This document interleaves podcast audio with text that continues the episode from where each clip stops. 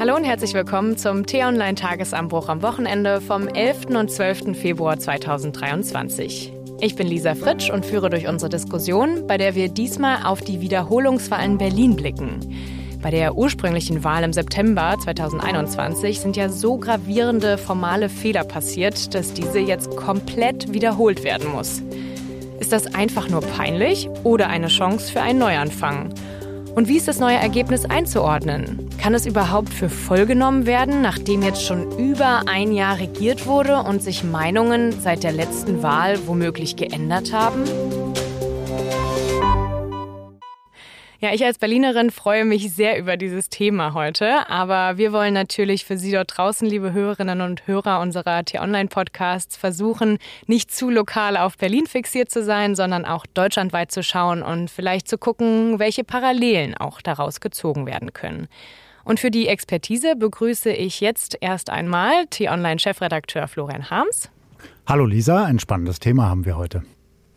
Und dafür auch unser Berlin-Reporter, der sich auch noch mal exklusiv auskennt, Yannick von Eisenhardt-Rothe. Hallo Yannick. Hi, freue mich sehr, dass ich hier bin und äh, freue mich auf das Gespräch. Ja, manche bezeichnen es ja als Wahldebakel, Chaoswahl, habe ich jetzt auch schon häufig gehört als Begriff, der verwendet wird. Im November entschied ja das Berliner Verfassungsgericht, dass die Wahl wiederholt werden muss. Die regierende Bürgermeisterin Franziska Giffey, die ja momentan mit den Grünen und Linken im Senat sitzt, sagte nach der Verkündung des Urteils, es ist ganz klar, es sind hier Fehler passiert, die nicht noch einmal passieren dürfen, die nicht hätten passieren dürfen. Ja, und der Fraktionschef der Berliner FDP, Sebastian Schaja, ging bei seiner Rede im Abgeordnetenhaus noch einen Schritt weiter und sagte, ich schäme mich für dieses Bild meiner Heimatstadt in der Welt. Ich schäme mich für seine politischen Akteure, die die Verantwortung für dieses Desaster nicht übernehmen und nicht das nötige Rückgrat mitbringen, um diese Verantwortung tragen zu wollen. Ja, was sagt ihr? Wie peinlich ist diese Wahlwiederholung also? Ja, extrem peinlich natürlich. Ich glaube, das streitet auch eigentlich niemand ab. Ähm, alle haben recht schnell klar gesagt, so, das sind riesige Fehler passiert. Ich glaube, es waren Fehler und auch Fehleinschätzungen vorher, die dann so in der Gesamtlage zu diesem Fiasko geführt haben.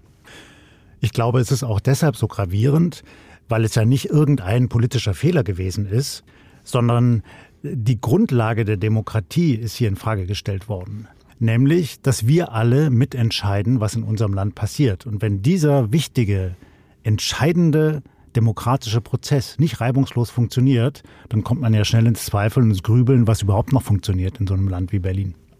Ja, und genau mit diesem, was funktioniert überhaupt noch in der ähm, Stadt, da hat ja auch die CDU Wahlkampf gemacht. Ich weiß nicht, ob ihr die Wahlplakate gesehen habt. T-Online ist ja auch in Berlin mit dem Hauptstadtbüro vertreten und ich sehe es auch auf dem Weg zur Arbeit teilweise. Steht dann auf den Plakaten, damit Berlin wieder funktioniert. Und wir hatten ja auch die Bürgermeisterkandidaten und Kandidatinnen, wie zum Beispiel auch Kai Wegner von der CDU im Interview bei T-Online. Und dort formulierte er diesen Punkt zum Beispiel wie folgt damit zum Beispiel Wahlen in Berlin wieder funktionieren. Wir haben eine Verwaltung in Berlin, wo es, ja, wo man von organisierter Verantwortungslosigkeit sprechen kann. Wir haben keine klaren Zuständigkeiten. Es wird immer wieder geprüft, wer eigentlich zuständig ist und das müssen wir abstellen. Wir brauchen eine klare Aufgabenteilung zwischen Land, sprich der Stadt Berlin und den Bezirken. Wir brauchen klare Strukturen, schlanke Prozesse, damit vieles besser und schneller funktioniert. Ja, Kai Wegner von der CDU hier ähm, bezieht sich ja besonders auf die Verwaltung in diesem Punkt. Ähm, spricht von organisierter Verantwortungslosigkeit, finde ich schon einen ähm, sehr krassen Ausdruck. Würdet ihr ihm denn dazu stimmen? Also es ist erstmal nicht sehr überraschend, dass Kai Wegner da so harte Worte wählt. Er ist Oppositionspolitiker. Für ihn ist das ein gefundenes Fressen, ähm, die Berliner Regierung anzugreifen, die er ablösen will. Gleichzeitig hat er natürlich auch zu einem gewissen Grad recht, dass in der Berliner Verwaltung seit Jahrzehnten eigentlich vieles falsch läuft. Das bestreitet auch glaube ich, niemand, äh, der im Senat sitzt, auch keiner im Abgeordnetenhaus. Äh, gerade wurde ja auch jetzt äh, noch eine Verwaltungsreform vorgelegt von der Regierung kurz vor der Wahl. Das heißt, das ist schon viel Wahlkampfgetöse, glaube ich, wenn er da so harte Worte wählt. Wir können ja noch mal schauen, woher das eigentlich kommt, dass äh, hier in Berlin so viele Dinge nicht anständig funktionieren, wie vielleicht in anderen Großstädten wie München oder Frankfurt. Und das hat natürlich mit der besonderen Geschichte von Berlin zu tun. Wir erinnern uns, das war nicht nur eine geteilte Stadt, sondern es war auch eine besetzte Stadt. Das heißt, vier ausländische Mächte hatten sich die Stadt aufgeteilt. Die Russen im Osten, und im Westen Amerikaner, Franzosen und Briten. Und die haben eben jeweils ihre eigenen Strukturen dann aufgebaut. Und als Berlin dann wieder vereinigt worden ist, hat man eben nicht alles einmal in Frage gestellt und neu organisiert, sondern die Stadt hat sich aus diesen alten Strukturen heraus weiterentwickelt. Und die Bezirke sind sehr stark in dieser Stadt, sehr autark. Eigentlich ist Berlin eine Ansammlung von vielen Städten, die halt einen gemeinsamen Namen haben, nämlich Berlin. Und das macht es an vielen Stellen so schwierig, dass man dann eben, wie auch gerade in dem O-Ton gehört, manchmal gar nicht genau weiß, wer darf denn jetzt eigentlich was entscheiden. Aber ist denn auch die Größe ein Faktor? Also das wäre ja auch immer so ein Argument, wo man sagen könnte, naja, wir sind halt drei, vier Millionen. Ähm, ist ja klar, dass es da nicht so läuft wie in München oder Hamburg. Ja, sicherlich auch die Größe und auch das schnelle Wachstum. Also Berlin entwickelt sich ja unglaublich schnell von den Einwohnerzahlen her und die Fluktuation.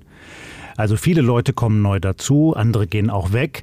Viele kommen auch nur zeitweise dazu und leben dann vielleicht in Berlin für ein halbes Jahr oder für zwei Jahre, zum Beispiel auch aus dem Ausland, ähm, sei es um hier zu arbeiten, sei es um hier Party zu machen. Berlin gilt als Party-Hauptstadt Europas. Und das macht natürlich etwas mit den Strukturen in so einer Stadt. Wenn wir nochmal auf die Wahl zurückkommen, wo ja so viel schiefgegangen ist, da wird jetzt sehr viel auf Berlin draufgedroschen, auch komplett zu Recht. Was vielleicht so ein bisschen vergessen wird, ist, ähm, die Corona-Pandemie hat da, glaube ich, eine riesige Rolle gespielt und das hatten wir einfach vorher noch nie so eine Situation. Ähm, ich habe zu der Zeit der Wahlen noch in Hannover gearbeitet als Reporter und ähm, zwei Wochen vor der Bundestagswahl gab es eine äh, Kommunalwahl in Hannover. Und da herrschte riesiges Chaos. Ähm, Leute standen stundenlang Schlange, drei Stunden, bis zu dreieinhalb Stunden, glaube ich. Wahllokale waren länger geöffnet als bis 18 Uhr, weil es nicht geklappt hat. Es gab wegen der Abstandsregelungen zu wenig Wahlkabinen. Ähm, es wurde total überschätzt, glaube ich, dass jetzt, oh, wir haben die Pandemie, alle werden per Brief wählen, wir brauchen gar nicht so viele Wahlkabinen. Und das hat natürlich nicht so große Schlagzeilen gemacht. Das war in der Lokalpresse eine Weile, ähm, hat dann auch keiner, keiner mehr nachgefragt nach einer Weile. Und wenn sowas in Berlin passiert, ist natürlich auch der Fokus nochmal viel größer. Hannover hatte das dann so als Warnschuss zwei Wochen vor der Bundestagswahl. Bei der Bundestagswahl hat dann alles funktioniert und in Berlin ähm, war das eben einer der Faktoren, die zu diesem Fiasko geführt haben. Das finde ich einen interessanten Punkt, Janik, denn ich erinnere mich, während der Berlin-Wahl war das ja schon nach ein paar wenigen Stunden so, dass in den sozialen Medien, also zum Beispiel auf Twitter, der ganze Unmut hochkochte. Und da standen dann viele Leute, die sich sehr aktiv in diesen sozialen Medien äußern, zum Beispiel auch Journalisten, in den Schlangen vor den Wahllokalen und prägten auch gleich schon die Begrifflichkeit. Ja, Desaster, Katastrophe, Fiasko und dergleichen. Und das trug natürlich dazu bei, dass das Ganze so hochkochte.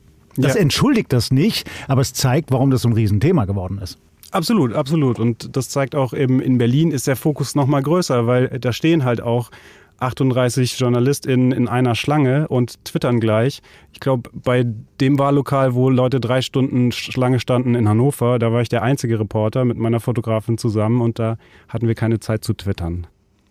Ja, es ist auch ein ähm, Faktor, dass man immer auf Berlin guckt. Ne? Also auch alles, was hier passiert, hat natürlich eine gewisse Aufmerksamkeit. Ähm, deswegen ja auch das mit der Kriminalität steht natürlich auch nochmal in einem anderen Licht.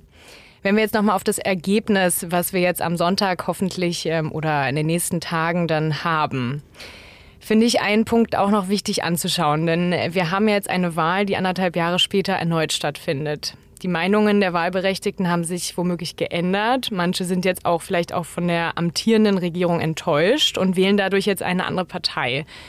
Wie ernst kann man also dieses Ergebnis nehmen, wenn auf den Wahlschein jetzt trotzdem September 2021 steht? Ich glaube, das ist jetzt immer so, das wird immer betont, formal ist es eine Wiederholungswahl, aber de facto ist es eigentlich eine Neuwahl, weil es hat sich natürlich wahnsinnig viel verändert in der Bundespolitik, in der Landespolitik. Äh, was die Regierung bisher gemacht hat, hat einen riesigen Einfluss darauf, wie Leute sich jetzt entscheiden. Diese Wahl hat einen riesigen Einfluss darauf, glaube ich, wie sich Leute entscheiden. Und deswegen ist es so für die PolitikwissenschaftlerInnen ein wichtiger Punkt, aber de facto gibt es dann am Ende ein Ergebnis und eine bisschen kürzere Legislaturperiode als sonst. Wir können das ja noch mal plastischer machen, wie sehr sich die Stadt verändert hat im Vergleich zu der ersten Wahl. Also die hat stattgefunden damals 2021. Lisa, du hast das gesagt. Das war vor dem Ukraine-Krieg. Und seither hat Berlin Hunderttausende ukrainische Flüchtlinge erst versorgt. Und Hunderttausend von diesen Menschen wohnen jetzt neu in der Stadt. Und das verändert natürlich auch die Stadt. Zum damaligen Zeitpunkt der Wahl hatten wir noch die Nachwehen von Corona, so den Ausklang der Pandemie. Wir erinnern uns noch alles mit Masken und dergleichen. Das ist heute weitgehend weg. Es gibt keine Maskenpflicht mehr. Die Inflationsrate war damals bei den damals normalen dreieinhalb Prozent. Jetzt ist sie auf fast acht Prozent hochgeschnellt in Berlin. Das heißt, vieles ist viel teurer geworden für die Menschen und das beeinflusst natürlich auch ihre Wahlentscheidung ähm, der Wohnungsmarkt, eines der drängendsten Themen hier in dieser Stadt. Es gibt zu wenig Wohnraum ähm, und das kann man nochmal festmachen. Der Preis pro Quadratmeter betrug damals, zu der damaligen Wahl, 10,50 Euro. Jetzt beträgt er schon bald 13 Euro. Also das hat sich auch nochmal enorm entwickelt und zeigt einfach, dass die Voraussetzungen jetzt eine andere sind und dass sich möglicherweise, Lisa, wie du es angedeutet hast, eben auch viele Leute jetzt anders entscheiden werden. Und die Beteiligten haben sich auch verändert. Ich durfte 2021 hier noch nicht wählen. Jetzt darf ich. Herzlich willkommen übrigens. Danke. Ja, es ist auf jeden Fall ein Faktor, aber ähm, viele Sachen, die du angesprochen hast, Florian, sind vielleicht auch ähm, bundesweite Themen. Ähm, teilweise sind sie natürlich auch Berlin-Themen. Aber du hattest ja auch zum Beispiel im Tagesanbruch ähm, über Berlin nochmal geschrieben und dort auch viele positive Sachen herausgestellt. Das mit der Arbeitslosenquote wusste ich gar nicht, dass ähm, die ja weitaus geringer ist als in anderen Bundesländern. Oder worum ging es da nochmal? Ja, genau. Das hat sich sehr positiv entwickelt in Berlin. So, ich erinnere mich an die 80er Jahre. Ich als Senior hier in der Runde erinnere mich noch gut daran. Da galt Berlin immer so als Sorgenkind, wenn es um Arbeit ging und um Arbeitsplätze. Und das hat sich jetzt in diesem wiedervereinigten Berlin über die Jahrzehnte ganz anders entwickelt. Ja, Berlin ist eine florierende Stadt, in der man schnell Arbeit findet, wenn man hier ist, weil es einfach so viele Dienstleistungsbetriebe, Unternehmen gibt, nicht die große Industrie, aber ganz vieles, was eben zum Beispiel mit Dienstleistungen, mit Medien, mit Kommunikation, mit dem ganzen Regierungsapparat zu tun hat. Und deshalb entwickelt sich das positiv. Und ähm, darüber beklagt sich auch kaum jemand, dass man hier nicht eine schnelle Arbeit finden würde. Das Problem ist, man findet halt keine Unterkunft. Also das ist wirklich ganz drängend für viele Berliner. Sie würden gerne in Berlin leben, auch gerne so, dass man vielleicht noch relativ schnell zur Arbeit kommt, dass man für die Kinder noch irgendwie ein Kinderzimmer hat und vielleicht einen Spielplatz in erreichbarer Nähe. Und das können sich ganz viele einfach nicht mehr leisten. Und das ist ein Riesenproblem hier in der Stadt. Ich glaube, das ist auch ein Punkt, der jetzt wahrscheinlich auch die Prognosen erklärt, ähm, von denen wir jetzt ja momentan ausgehen müssen. Man sieht ja in den Prognosen ist vor allen Dingen die CDU vorne. Janik, meinst du jetzt, die Wähler und die Wahlberechtigten vertrauen da mehr auf solche konservativen Parteien, jetzt zum Beispiel bei dem Wohnungsthema und auch FDP wirbt ja damit, ähm, Berlin ist schön, bauen wir mehr davon. Ähm, ja. Ich habe mir vorhin nochmal die Umfragenentwicklung angeschaut in den letzten Wochen und so Ende Dezember lagen eigentlich SPD, Grüne und CDU noch ziemlich gleich auf. Das heißt, dieses Wohnproblem, das gibt es ja schon ewig in Berlin. Das ist eine ewige Debatte. Ähm, es gab den Volksentscheid bei der letzten Wahl auch noch dazu. Ich glaube nicht, dass das wirklich jetzt die Wahl entschieden hat, sondern die CDU hat es jetzt in den letzten Wochen geschafft, mit diesem Ah, in Berlin funktioniert nichts ähm, zu verfangen. Und da hat, glaube ich, bestimmt auch wie immer der Bundestrend eine gewisse Rolle gespielt, ähm, dass die SPD im Bund gerade von vielen kritisch gesehen wird. Die Grünen in Berlin haben sich mit einigen Sachen keinen Gefallen getan. Stichpunkt Friedrichstraße. Ähm, und die CDU hat auch die Silvesterdebatte natürlich für sich nutzen können. Die Krawalle an Silvester waren eine Eskalation, ähm, die bundesweit Schlagzeilen gemacht hat und beim Thema innere Sicherheit kann die CDU natürlich punkten. Janik, du hast gerade das Stichwort Friedrichstraße genannt und ich glaube, abseits von Berlin versteht man schwer, was damit gemeint ist. Hier ist es ein Riesenthema. Ne? Also es gibt diese berühmte Friedrichstraße, die schon in vielen Romanen über Berlin auftaucht, die früher eine Prachteinkaufsstraße gewesen ist. Und das soll sie eigentlich wieder werden, aber das klappt halt nicht so richtig. Da ist zwar ein großes Kaufhaus wie die Galerie Lafayette, ähm, aber es ist nicht wirklich ein Anziehungspunkt für viele Menschen. So, und jetzt hat eben der Bezirk, auch unterstützt von den Grünen, entschieden, dass das jetzt eine verkehrsberuhigte Zone ist. Da sollen keine Autos mehr fahren und man möchte das als so eine Flaniermeile entwickeln. Leider geht da niemand hin und die Flaniermeile ist komplett leer. Und jetzt streitet man sich darüber, ob das jetzt eine adäquate Stadtpolitik ist.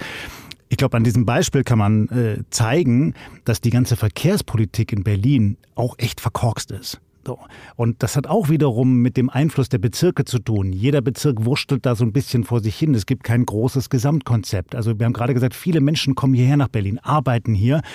Es fehlt an so einer klaren Verkehrspolitik, okay, wie komme ich möglichst schnell von A nach B? Ähm, vielleicht auch mal mit dem Auto oder mit dem Roller oder sonst wie und bin nicht immer da im Stau. Und wie kann ich trotzdem dann aber Quartiere schaffen, in denen vielleicht sogar Kinder mal auf der Straße spielen können? Das wünschen sich nämlich viele Bürger hier in den Bezirken. Und das Verwaltungsgezerre zeigt sich auch wieder an der Friedrichstraße. Wir hatten äh, Franziska Giffey ja äh, neulich im Interview und sie hat sich da ja sehr drüber aufgeregt, was da passiert ist und hat dann aber gesagt, ja, ich kann nichts machen. Ich bin regierende Bürgermeisterin, aber die Friedrichstraße, egal so wichtig sie auch sein möge, äh, darüber entscheidet der Bezirk. Und ähm, ja, da zeigt sich auch so ein bisschen dieser Kampf zwischen den Institutionen. Das kann man für Nicht-Berliner ja vielleicht auch nochmal erklären, wer hier eigentlich alles mitredet. Also wir haben jetzt genannt Bezirke.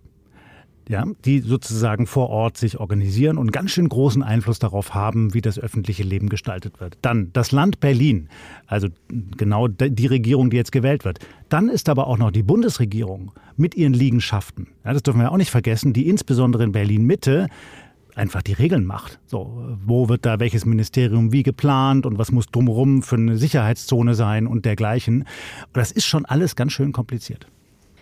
Aber jetzt nochmal zurück zu der Frage ähm, und diese Unterschiede. Was war jetzt vor anderthalb Jahren bei der Wahl anders als jetzt? Ähm, in Bezug auf die Wahlbeteiligung zum Beispiel. Ne? Wenn wir jetzt sehen, CDU liegt weiter vorne, ähm, wie sehr können wir das Ergebnis dann für voll nehmen, wenn die Wahlbeteiligung aber anders ist? Also ist das Ergebnis gleich viel wert? Also ich glaube, zunächst mal dürfen wir die Wahlbeteiligung nicht mit der Wahl 2021 vergleichen. Da hat gleichzeitig eine Bundestagswahl stattgefunden und da ist die Wahlbeteiligung immer höher. Ich habe jetzt nochmal nachgeguckt. 2011 ähm, lag die Wahlbeteiligung in Berlin bei 60 Prozent, 2016 bei 66,9 Prozent. Das heißt, da kann man sich so ungefähr daran orientieren. Wenn es da deutlich drunter liegt, dann ist es ein Warnsignal. Für das Ergebnis, ja, mit sinkenden Wahlbeteiligungen haben wir in der Demokratie in Deutschland ähm, ständig zu tun und das ist schade und das ist ein Problem auf jeden Fall, aber ähm, das Ergebnis und die Macht am Ende wird gleich sein, egal wie viele jetzt wählen gehen. Wenn wir jetzt einen Ausblick wagen in die nächsten Wochen und Monate, ähm, Janik, kann man sagen, wie lange das ungefähr dauern wird, jetzt eine neue Regierung zu bilden? Oder auch die Frage an euch, welche Schwierigkeiten jetzt so dabei auftreten könnten? Wie lang genau ist natürlich schwer zu sagen. Ähm, es könnte aber kompliziert werden in dem Sinne, die CDU führt deutlich, aber Favorit auf den Bürgermeisterposten ist Kai Wegner gerade trotzdem nicht. Ich glaube, die haben ziemlich Angst gerade, dass sie am Ende als Sieger ohne Bürgermeisterposten dastehen. Weil es sieht eben so aus, dass Rot-Rot-Grün, Rot-Grün-Rot äh, in welcher Reihenfolge dann auch immer, trotzdem noch eine Mehrheit haben wird. Und dann wird es für Jarasch oder Giffey die einzige Machtoption sein, die einzige Option, Bürgermeisterin zu werden. Und ich kann mir nur schwer vorstellen, dass sie sich das dann entgehen lassen. Und das könnte dann natürlich eine Weile dauern, weil die CDU natürlich poltern wird, wenn sie mit sieben, acht Prozent Vorsprung gewinnt und am Ende Kai Wegner nicht Bürgermeister wird. Und das wird auch sicherlich dann große Kritik heraufbeschwören. Äh, nicht nur das, sondern auch, wenn die jetzt mehr oder weniger so weitermachen wie bisher. Ja, und viele der Probleme, die die Stadt hat, dann einfach weiter ausgesessen werden. Denn das ist schon der Eindruck, den viele haben. Ich glaube, man sollte einen nüchternen Kopf behalten, wenn man über Berlin spricht. Es ist eine florierende, faszinierende Stadt. Sie ist sehr schwer zu verwalten. Sie hat eine besondere Geschichte. Aber, und da gebe ich auch vielen Kritikern recht, sie wird eigentlich unter Wert verwaltet und regiert. So, da könnte mehr gehen. Die Frage ist nur, kann sowas aus so einer Stadt herauskommen? Und es ist jetzt ein leichtes zu sagen, ja, Frau Giffey kann es halt nicht oder Frau Jarasch oder so. So leicht darf man sich glaube ich, nicht machen. Was man aber schon kritisch fragen kann, ist, ist denn eigentlich diese Struktur eines Stadtstaats in der Form überhaupt noch adäquat? Ja, es gab in der Vergangenheit die Debatte, ob nicht eigentlich Berlin und Brandenburg ein Bundesland werden sollten. Und das ist leider in der Versenkung verschwunden. Das ist damals nicht gewollt worden. Aber ich glaube, so ein Thema muss man mal wieder aufbringen. Denn das würde schon vieles erleichtern. Also allein auch schon die ganze Frage der, des Wohnraums. Ja, wenn man eben mehr Flächen auch im Umland gemeinsam verwalten kann, dann wäre es vielleicht leichter, auch mehr zu bauen, selbst wenn die Preise gerade hoch sind.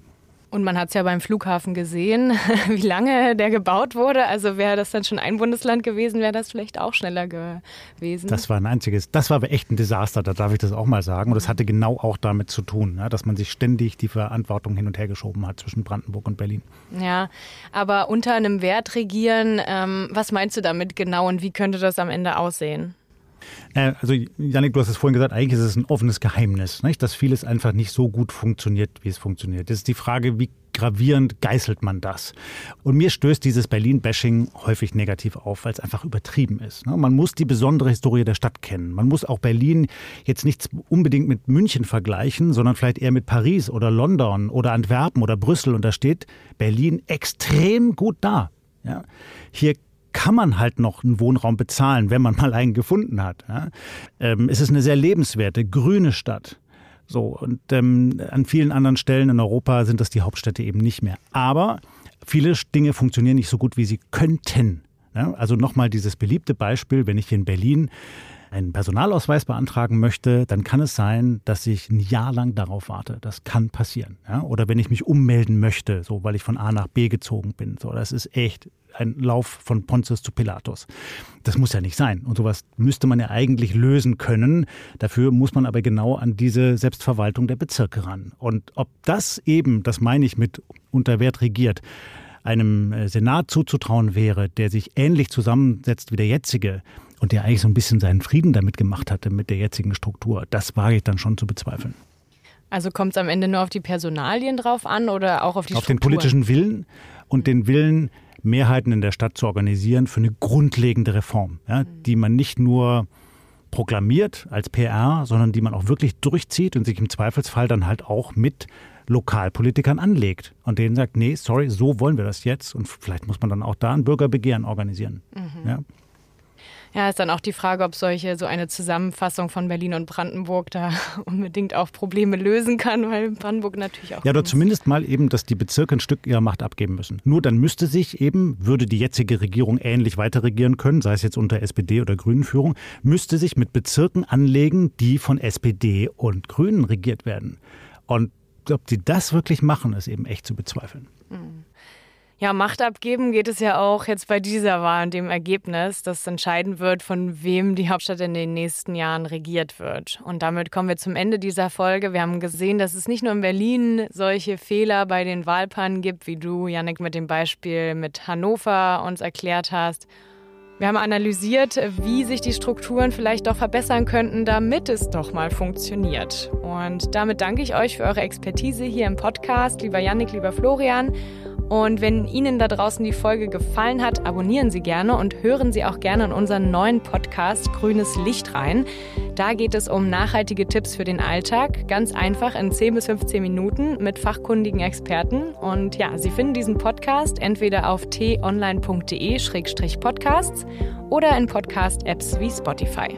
Anmerkungen und Kritik zum Thema, zu Themenvorschlägen oder sonstigen Dingen können Sie uns gerne an podcasts.t-online.de schreiben. Und damit sage ich Tschüss und danke Ihnen fürs Zuhören. Tschüss, danke. Tschüss und bleiben Sie uns gewogen.